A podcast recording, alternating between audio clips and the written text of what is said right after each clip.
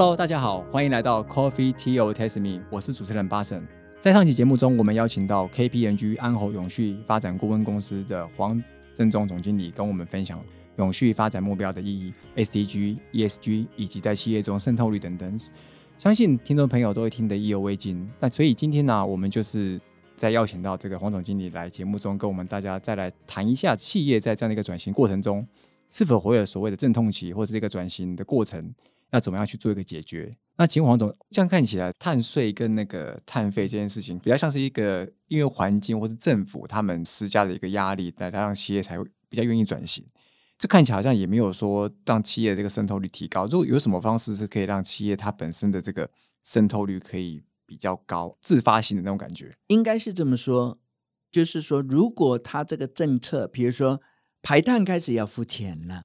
然后我们也不是付小钱，而是要付大钱。为什么？因为现在气候灾难造成的财务损失都是大的。对，当要把这个外部成本内部化，所以排碳开始要付钱。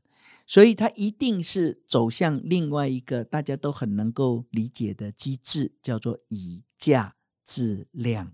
是哦，你太便宜，大家就不珍惜；对你贵了，大家就觉得不能随便乱搞。因为你要付出，你会影响你的获利啊，所以呢，在这样的一个情况之下，支付碳税、排碳必须要付钱。它有一点点就是，反正谁造成的业障，谁就应该要支付后端所产生的损失。是啊，所以正常状况，这个机制如果有执行到彻底，应该是大家就会乖乖的，该干嘛干嘛去了。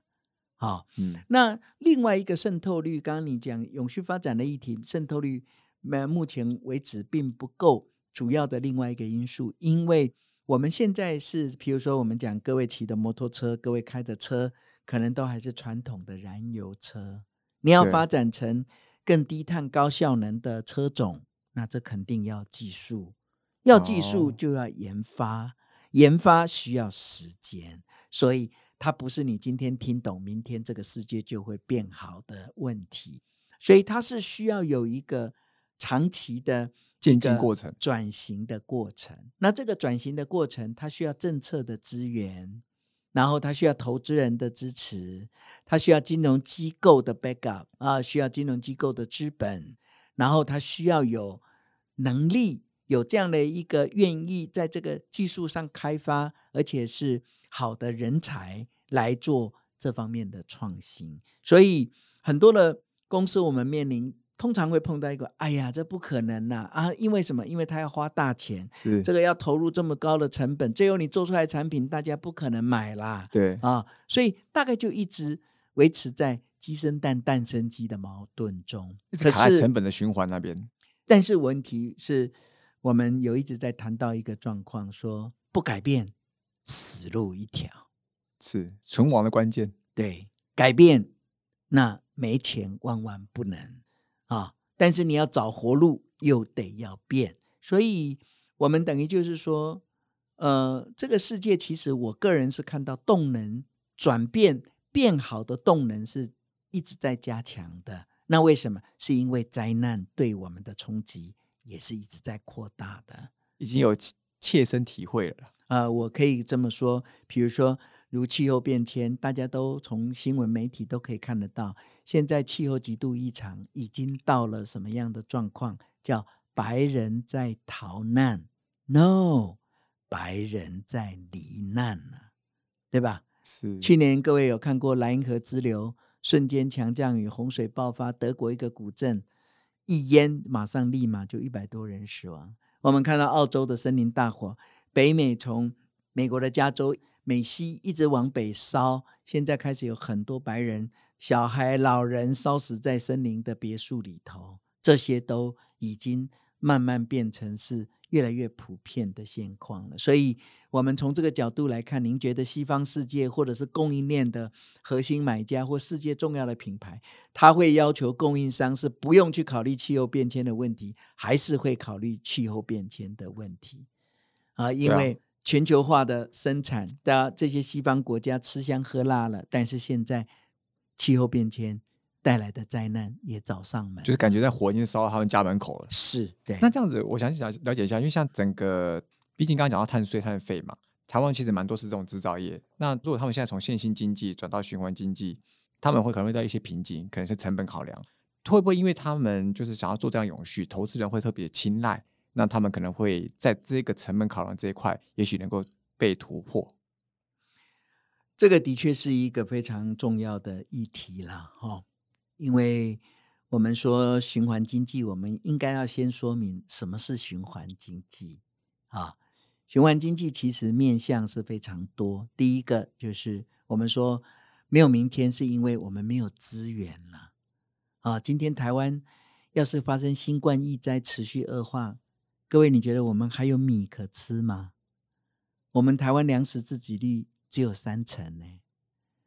万一米都送不进来的话，我们怎么办？是啊，今天各位看到俄国跟呃乌克兰的这个战争，就很多的媒体开始讨论到，对于资讯高科技很需要的金属，可能俄罗斯它扮演很重要的掌控这个世界产量的这些，不管是一般或稀有贵重的金属。对啊，所以自然界的东西不是永远挖不完的。啊，超过二十种以上的一般稀有贵重金属，会在短短五十年之内就会完全耗竭，而且这个资料是在一二十年前就被公布的，已经过了一大半了。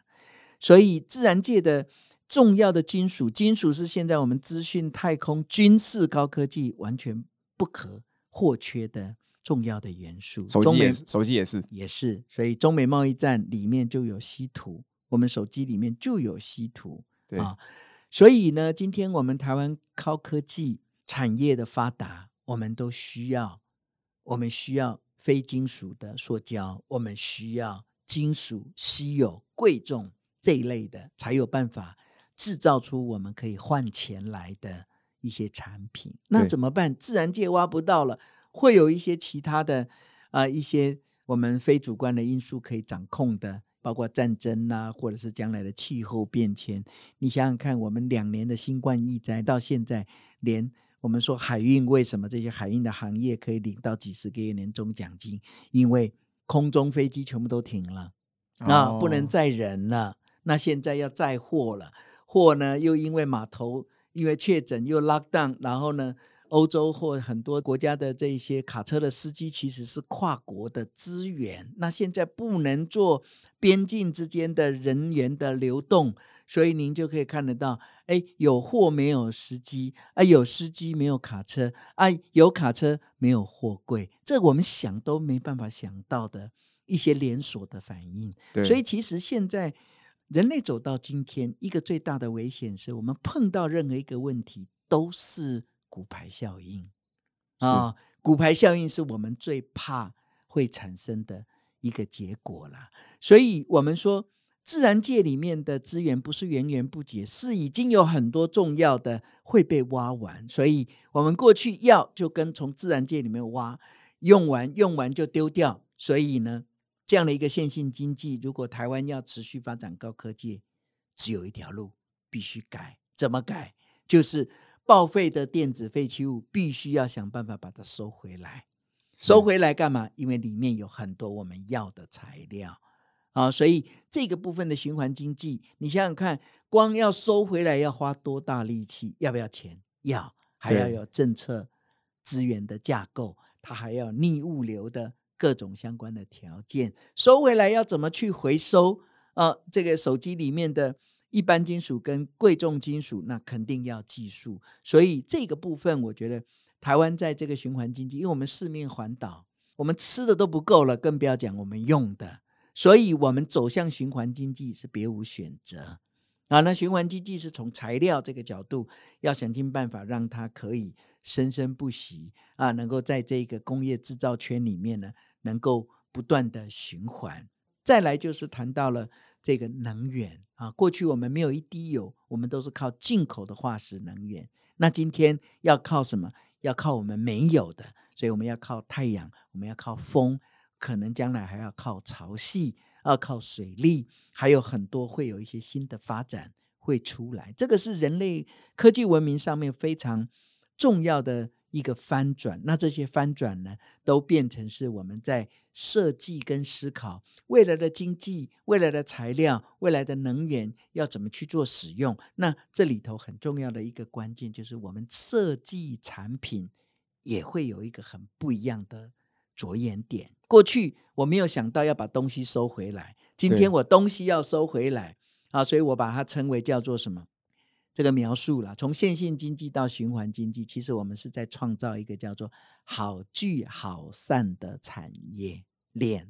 哦，啊，你要把很东西组起来，哦，就是手机，就是电脑，啊，用完了报废了，时间寿命周期了，你要把它拆解，该干嘛干嘛去，该走到哪走到哪里去，要回到这个工业制成，可是你又要把它拆的不着痕迹，所以你前面要好聚，后面要好散。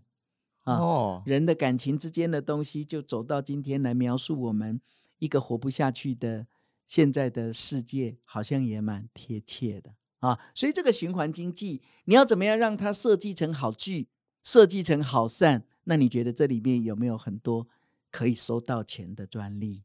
那当然有，对，对吧？它就变成一个新一个生意了。是，那可不可以大概让我们看一下？因为现在台湾应该有几个比较指标的一个永续的企业嘛？大概举例，大概一两个已经符合你所谓的好聚好散的这样的一个模式，他们在运作的。呃，我想应该是这么说。如果我们真的要能够去做说明，我想要去举例，相对来讲，你要举到一个百分之百完美，那应该是这么说，你到全世界各地都找不到这样的公司啦。好，所以我要讲的就是说，我们要从相对的角度上面来看，是啊，比如说我们刚刚一一直在讲了，没钱万万不能。对，所以钱，所以金控公司，我们就说，谁是真正要帮助我们转型到低碳，帮助我们转型到循环经济？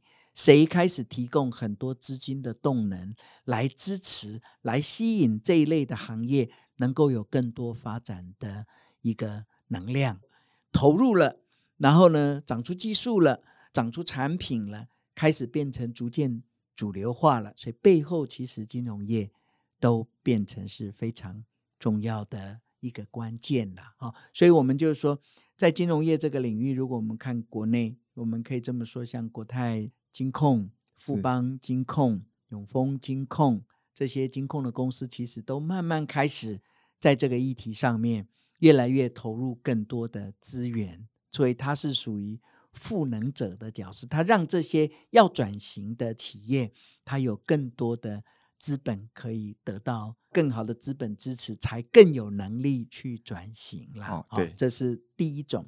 第二种呢，就是从材料面，我们可以看国内开始有一些所谓的社会型企业，或者是新创的永续型的新创啊。我这里面就举其中一个例子，比如说，可能很多年轻朋友也都有听过，在学校上课 CSR 的课程，也都有提过一家公司叫欧莱德。啊，他是做法装产品的啊。那他做法装产品呢，他就是现在把材料呢尽量都是使用自然界可回收的啊，这个包材。那使用再生能源，减到不能减的排碳，去买自然界移除的碳权来做抵减。所以他的公司有一些产品也已经逐渐的走向了碳中和。这样的一个状况，这样的一个法妆的产品，我们大家每天都会洗发嘛，对吧？对啊，这个是其中一个可以推荐的公司。另外一个呢，呃也是从小开始创，它是从社会企业起家的，这个叫绿藤生机，它是一个化妆型的个人保养产品的啊，它从拉木油啊这样来自自然界的成分。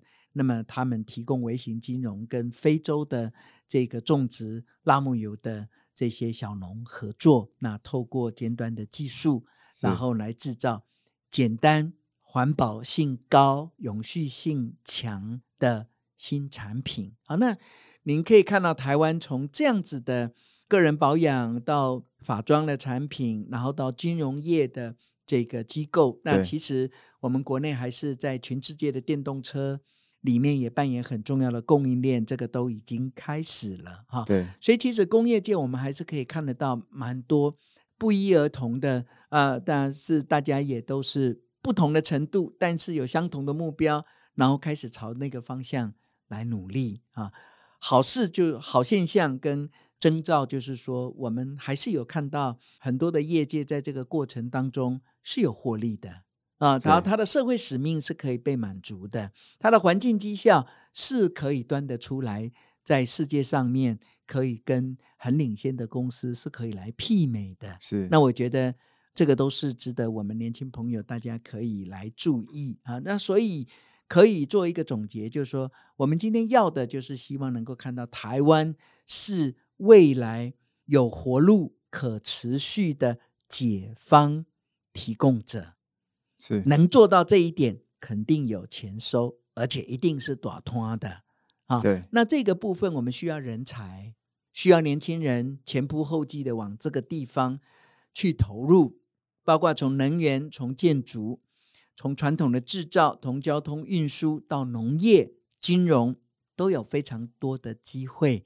所以，我们看到一个时代的改变，是在做过去一百五十年石油经济一个大幅度的转型。对，所以这里头，呃，可能听众朋友里面就有好多个会成为将来的郭台铭董事长，会成为亿亿亿亿万富翁，因为你找到。新的路、新的技术、新的解方，然后可以帮各界带来的三重盈余，也就是环保能够有正面的贡献，社会有正面的贡献。因为这两个做到了，帮助口袋饱饱啊，投资人高兴的不得了，回家每天都可以口熟了。啊，那这个呢，大概就是我觉得我们台湾在这个这样的一个转型之路上，还是有蛮大的机会的。今天非常谢谢那个 KPNG 安活永续发展顾问公司的黄振忠总经理也，跟我们去做这么巨细靡遗的分享。相信大家听众朋友一定有很好的一个收获，知道这个永续其实是很多企业跟个人，其实大家都要一起努力，搞完你会变成下一个创业家。最后来谢谢黄志忠总经理。谢谢各位听众朋友，大家一起加油！好，我们是 Coffee Tea or Taste Me，轻松聊永续，我是主持人巴神，我们下次见，拜拜。